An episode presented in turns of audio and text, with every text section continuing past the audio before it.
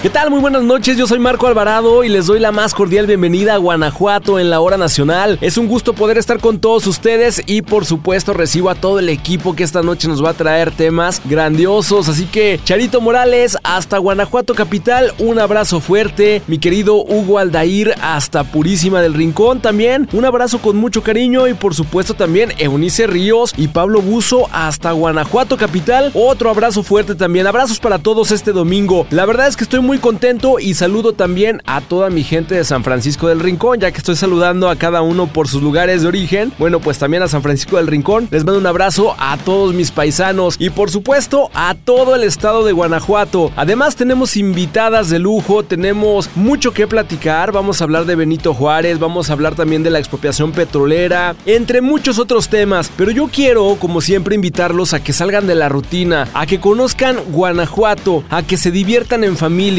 y por eso yo les pregunto a todos ustedes, ¿tienen ganas de salir de la ciudad en la que se encuentran y al mismo tiempo también disfrutar de la naturaleza?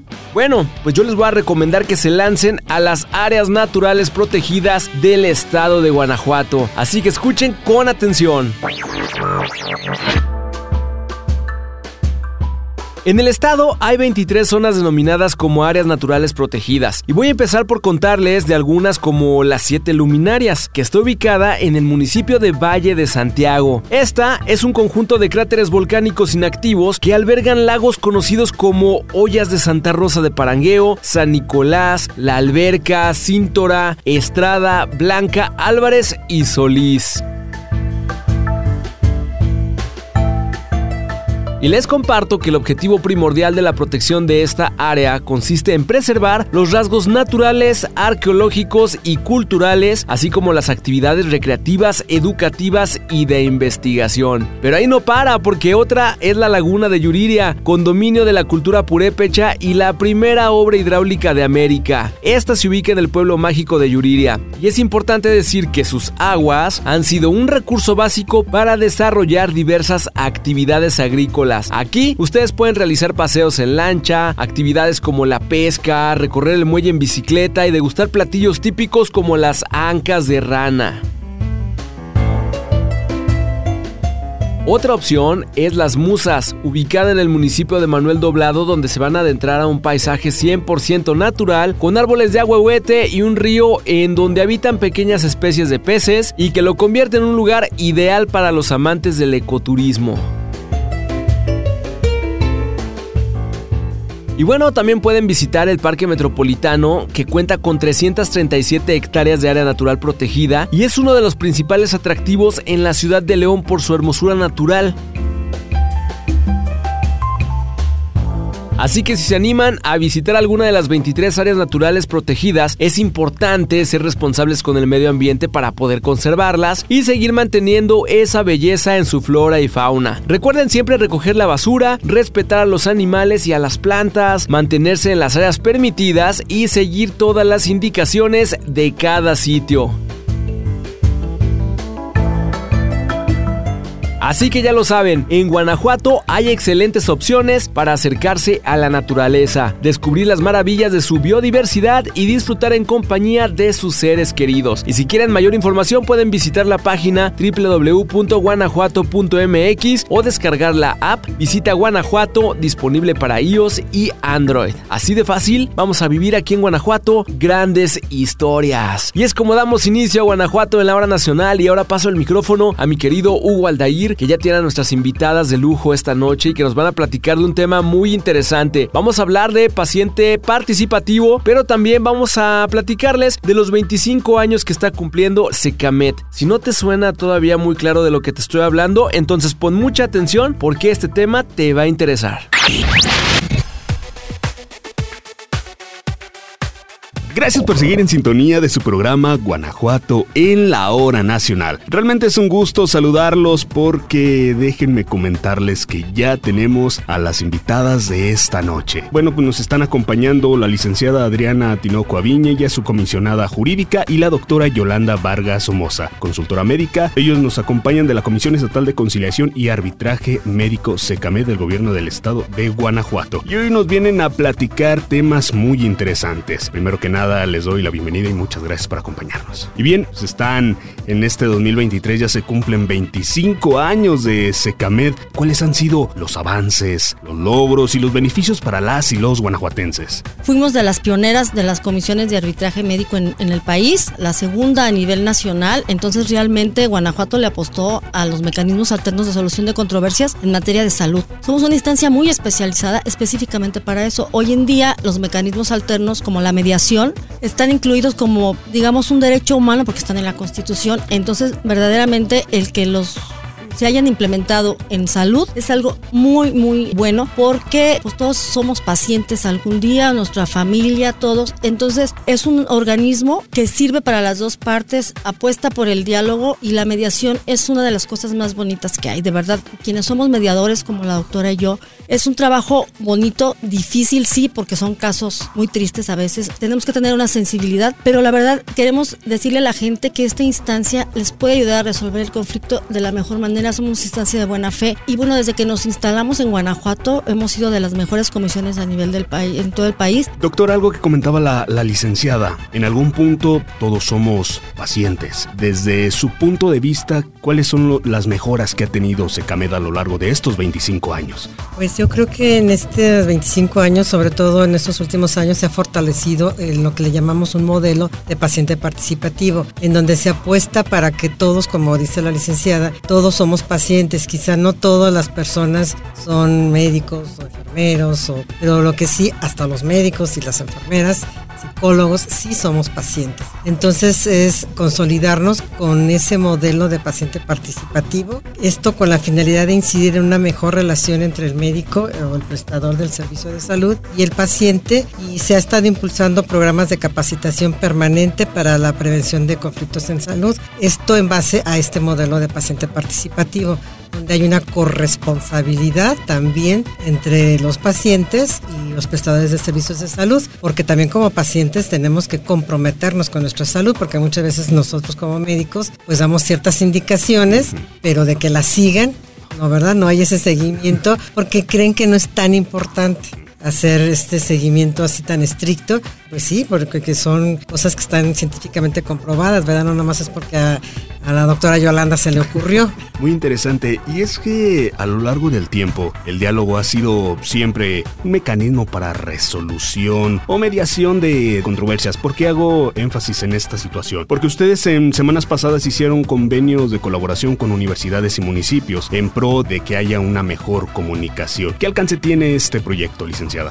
Sí, claro que sí. Fíjate que sí estamos, como te decía, muy contentos porque hemos impulsado esta parte de colaboración y coordinación con instancias, tanto municipales, federales, estatales, y pues las universidades han sido un logro muy importante para nosotros, porque ahí la idea, el, el, concepto es prevenir el conflicto, que los estudiantes de medicina y de las áreas de la salud sepan cuáles son los beneficios de los mecanismos alternos, cuáles son los beneficios de la comunicación en la relación médico-paciente, cómo les beneficia esto, cómo se llena un expediente clínico. Entonces, firmamos convenios con las principales universidades que tienen este, recursos humanos en la salud. Se firmó este año. Entonces, pues sí, como tú dices, estamos de manteles largos y echándole todas las ganas. Y bueno, las universidades con las que se firmó fue con la Universidad Quetzalcóatl de Irapuato, la Salle aquí en León, las dos universidades de Celaya, la Latina y la de Celaya, la UG, por supuesto. Entonces, estamos dando talleres para los alumnos,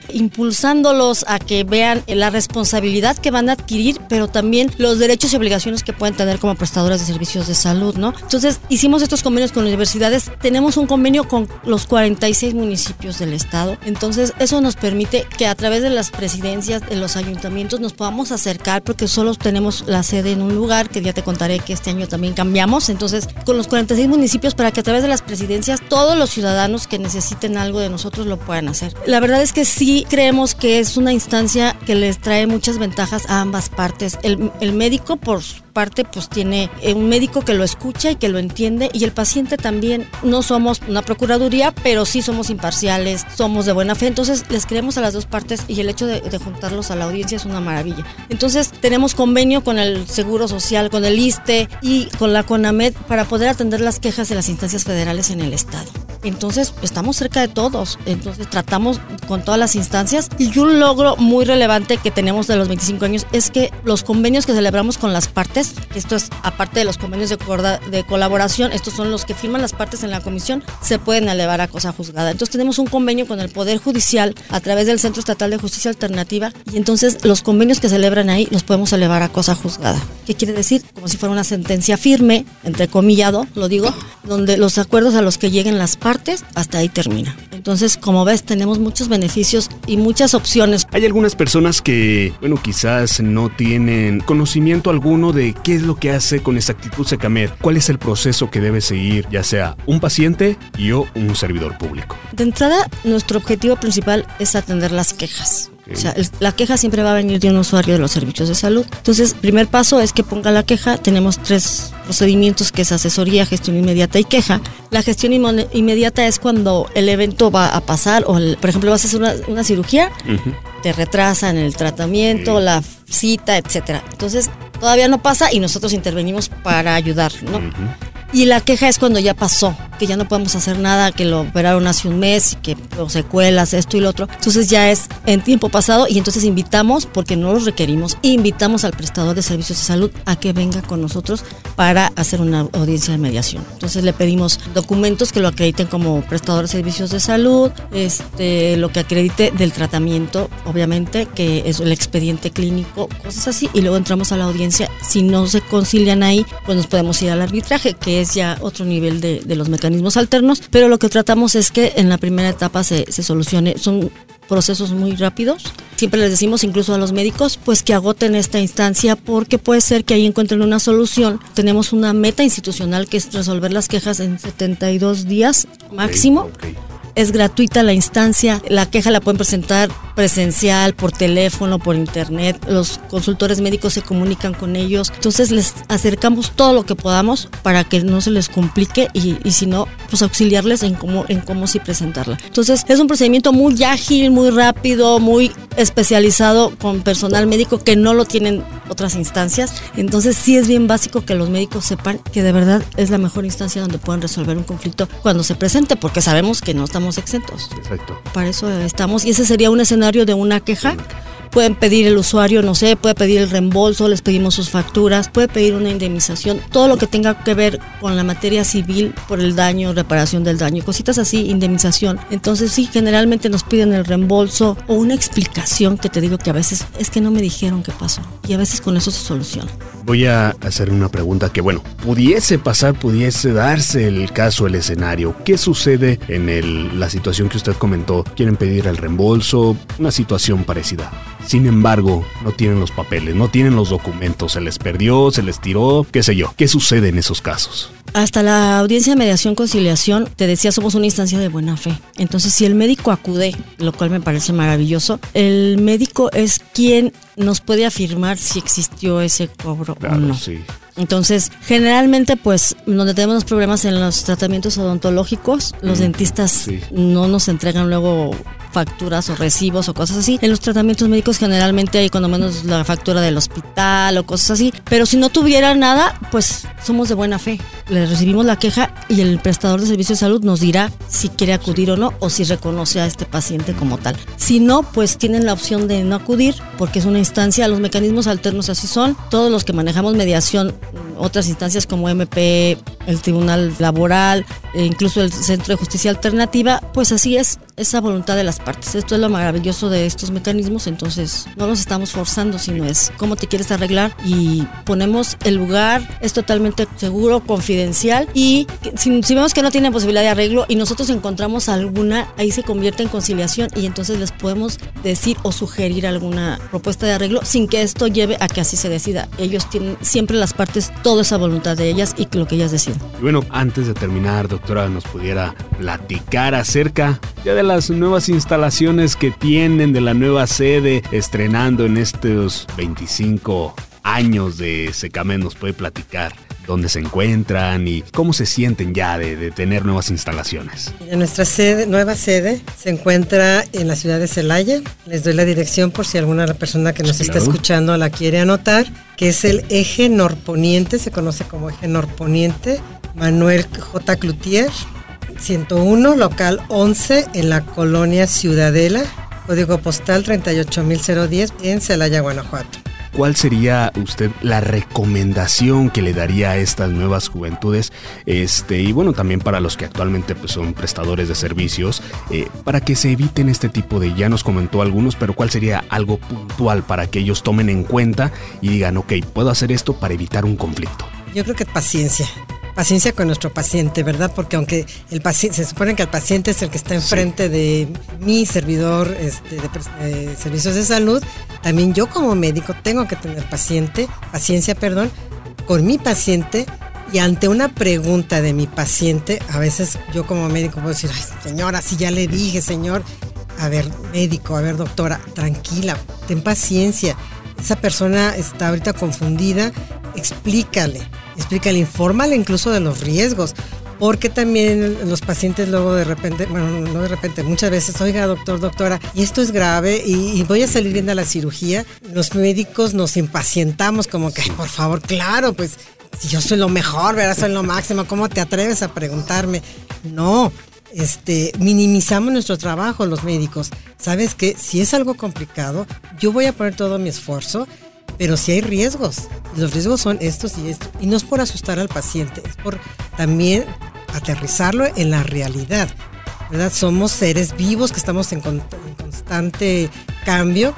Y entonces lo que puede ser ahorita en la mañana ya en la tarde es diferente para todos los seres vivos. Entonces, médicos, por favor, tengamos paciencia. Ante una pregunta de nuestros pacientes, contestémosla y no minimicemos nuestro trabajo. Digámosles, sí, si hay riesgos, yo, yo voy a poner todo lo mejor, me he preparado muy bien, soy un médico preparado, pero claro que existen riesgos. Y tu paciente pues confía, pero este, pienses que va a ser todo maravilloso. Qué bueno, es mi deseo como médico, también es tu deseo como paciente, pero las cosas están ahí. Y bueno, para terminar, las redes sociales y el número telefónico para que la gente lo tome en cuenta y, bueno, lo tenga a la mano para cualquier momento que lo quiero utilizar. Sí, como no, es 461-598-3200. Por el momento solo tenemos esa línea. Y nuestras redes sociales nos encuentran en Facebook como arroba secamed edo de Guanajuato GTO y en Twitter e Instagram como arroba secamed GTO con mayúsculas. Perfecto. Pues bueno, esta noche nos acompañó aquí en Cabina de Guanajuato en la hora nacional la licenciada Adriana Tinoco Aviña, ella es subcomisionada jurídica, y la doctora Yolanda Vargas Somoza, ella es consultora médica, nos acompañaron de la Comisión Estatal de Conciliación y Arbitraje Médico. Ya lo saben, si tienen alguna situación, como lo comentó la licenciada, no estamos exentos de que tengamos un escenario de algún, algún conflicto, tener en cuenta que esta instancia o esta comisión les puede o nos puede apoyar. Yo soy Hugo Aldair y no le cambie porque tenemos más temas de gran interés aquí en su programa Guanajuato en la hora nacional. Seguimos con más. Muchísimas gracias Hugo Aldair por este tema tan interesante. A nuestras invitadas, muchísimas gracias por esta información que nos acaban de brindar a todos los guanajuatenses y seguro más de uno ya tiene por ahí los datos para ponerse en contacto con ustedes. Y bueno, nos vamos con más temas de interés. Llega Charito Morales que nos va a platicar sobre la expropiación petrolera. Así que Charito, el micrófono es completamente tuyo. Hola, ¿cómo están? Buenas noches, soy Rosario Morales. Muchas gracias por continuar con nosotros en Guanajuato en la hora nacional. Un gusto de verdad estar con ustedes. Bueno, pues hoy vamos a hablar del 18 de marzo, aniversario de la expropiación petrolera. La expropiación petrolera en México fue un acto de nacionalización de la industria petrolera realizado en el año de 1938 como resultado de ejecución de la ley de expropiación del año de 1936 y del artículo 27 de la Constitución mexicana a las compañías que explotaban estos recursos mediante el decreto anunciado el 18 de marzo de 1938 por el presidente Lázaro Cárdenas del Río. Este consistió en la expropiación legal de maquinaria, instalaciones, edificios, refinerías, estaciones de distribución, embarcaciones, oleoductos y cosas de ese tipo en general. Todos los bienes muebles e inmuebles de empresas extranjeras, así como de sus filiales o subsidiarias, principalmente de Estados Unidos, que habían prometido cumplir con los pagos a los involucrados en el tiempo de 10 años conforme a derecho, ya que estas compañías constituidas bajo leyes mexicanas se habían rehusado a acatar el laudo, la sentencia emitida por la Junta Federal de Conciliación y Arbitraje a favor del pago de mejores salarios a obreros y trabajadores de esta industria, la cual fue ratificada por la Suprema Corte de Justicia de la Nación. El 23 de marzo, de forma espontánea, se reunieron aproximadamente 100.000 personas de todas las clases sociales en una enorme manifestación de respaldo a la expropiación petrolera. El 19 de abril hubo una manifestación femenina en Palacio de Bellas Artes. Acudieron mujeres de todas las clases sociales. Algunas regalaron joyas, otras objetos de bajo valor. Incluso una anciana llevó una gallina para ayudar a cubrir el pago de la indemnización. Aunque se lograron reunir poco más de 2 millones de pesos, este era un monto realmente simbólico. Las colectas y la emisión de bonos para cubrir la indemnización a las compañías petroleras estuvieron lejos de solucionar el problema económico, pero sí constituyeron movilizaciones impresionantes de la opinión pública en apoyo a la situación que se vivía. Sectores como la Iglesia Católica y algunos empresarios conservadores, que normalmente eran de opinión contraria a las decisiones del gobierno, en esta ocasión, de manera impresionante, respaldaron al presidente. Para muchos, la expropiación significa un sacudimiento final del imperialismo que por tanto tiempo había sangrado a México, impidiéndole confiar en su propia fuerza y capacidad todos los empleados, técnicos e ingenieros extranjeros abandonaron las instalaciones petrolíferas. La Administración General del Petróleo Nacional fue el organismo que provisionalmente se hizo cargo de los bienes expropiados a las compañías petroleras. Al mes siguiente de la expropiación, por decreto, se creó la distribuidora del petróleo mexicano, que se encargaría de la comercialización del petróleo y sus derivados. Y por otro decreto, promulgado el 7 de junio y publicado el 20 de julio, se creó la compañía Petróleos Mexicanos PEM la cual se encargaría de la exploración, producción y refinación del petróleo tengámoslo presente. 18 de marzo, aniversario de la expropiación petrolera. Por mi parte es todo. Muy buenas noches. Desde aquí, un enorme abrazo. Qué tema más interesante. Pero ahora recibimos a mi querido Pablo Buzo del Congreso, que la verdad siempre nos trae temas excelentes. Te quiero saludar a ti y a todo tu equipo allá en el archivo del Congreso, porque bueno, se han portado increíbles. Y con los temas que nos envían, de verdad que es un orgullo total poder tenerlos aquí en Guanajuato en la hora nacional. Así que Pablo Buzo, platícanos esta noche de qué trata esta cápsula. Amigas y amigos de Guanajuato en la hora nacional, muy buenas noches. Como siempre es un gusto saludarles y agradecer el espacio que nos brindan al Archivo Histórico del Congreso del Estado. Con información de Samantha Daniela Correa Gutiérrez, les saluda Pablo Buzo Muñoz. El día de hoy recordaremos un momento relevante en la historia de nuestro Estado, ya que estamos a 365 días del bicentenario de la instalación del soberano Congreso Constituyente de Guanajuato. Conocer el origen y el contexto social que vieron surgir a las instituciones públicas resulta un tema obligatorio para entender las transformaciones y adecuaciones que con el paso del tiempo fueron necesarias para hacer eficaz su funcionalidad en el cumplimiento de las atribuciones que les fueron otorgadas mediante la división de poderes. Dentro del patrimonio documental que resguarda el Archivo Histórico del Poder Legislativo, encontramos documentos en los cuales se plasma la génesis de las instituciones públicas, creadas con el objeto de establecer las reglas que rigen las relaciones de convivencia en sociedad, dotándolas de autonomía y de certeza jurídica. En Guanajuato inicia labores con el Soberano Congreso Constituyente el 25 de marzo de 1824, cuyo lugar siguen siendo las casas consistoriales, hoy Presidencia Municipal de Guanajuato. Hasta ahora se han identificado como los primeros diputados a los señores José María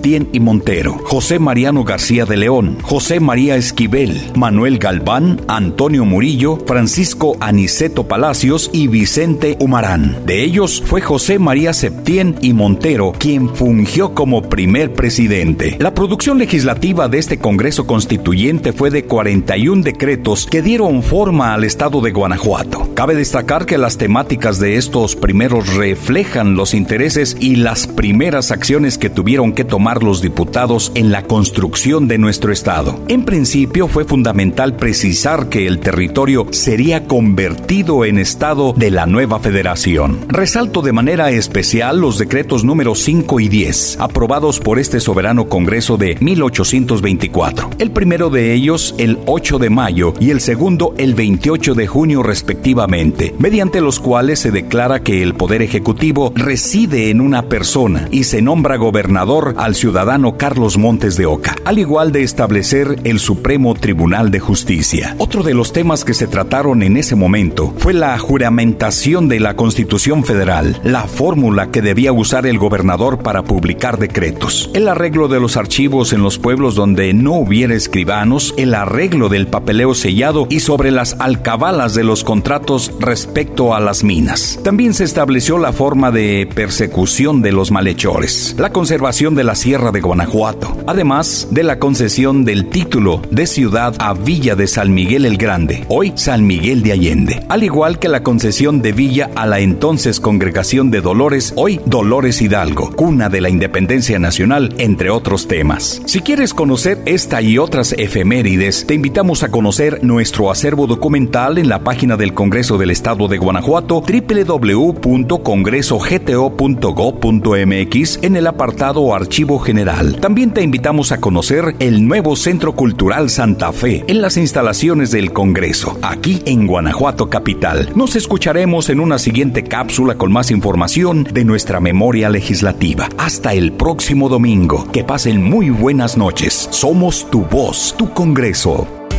Agradecemos al Archivo Histórico del Congreso que siempre nos trae excelentes temas y el próximo domingo los escuchamos a través de la frecuencia que ustedes prefieran porque siempre nos acompañan con todo este acervo de información tan importante. Oigan, y antes de terminar con Guanajuato en la hora nacional, yo les quiero platicar de algo que seguramente muy pronto estarán escuchando en todo nuestro estado y es que les hablo de Sigo GTO, que es la nueva aplicación de transporte que te lleva a donde necesites, lo cual es una gran noticia para todos los guanajuatenses. Tu trayecto lo harás de forma segura porque las unidades están monitoreadas desde que inicia cada viaje. Además, con Sigo GTO no hay comisión para las y los conductores y no existen las tarifas dinámicas. Otra de las ventajas es que vas a poder elegir desde esta aplicación entre un vehículo privado o un taxi. Así que yo les recomiendo a todos los que me están escuchando que descarguen ya Sigo GTO, la app que te lleva seguro. Por el momento está disponible en Celaya y sus municipios vecinos, pero próximamente la vamos a poder usar en el resto del estado. ¡Qué buena noticia! ¿A poco no? Y así es como despedimos Guanajuato en la hora nacional. Yo soy Marco Alvarado y nos checamos la próxima semana.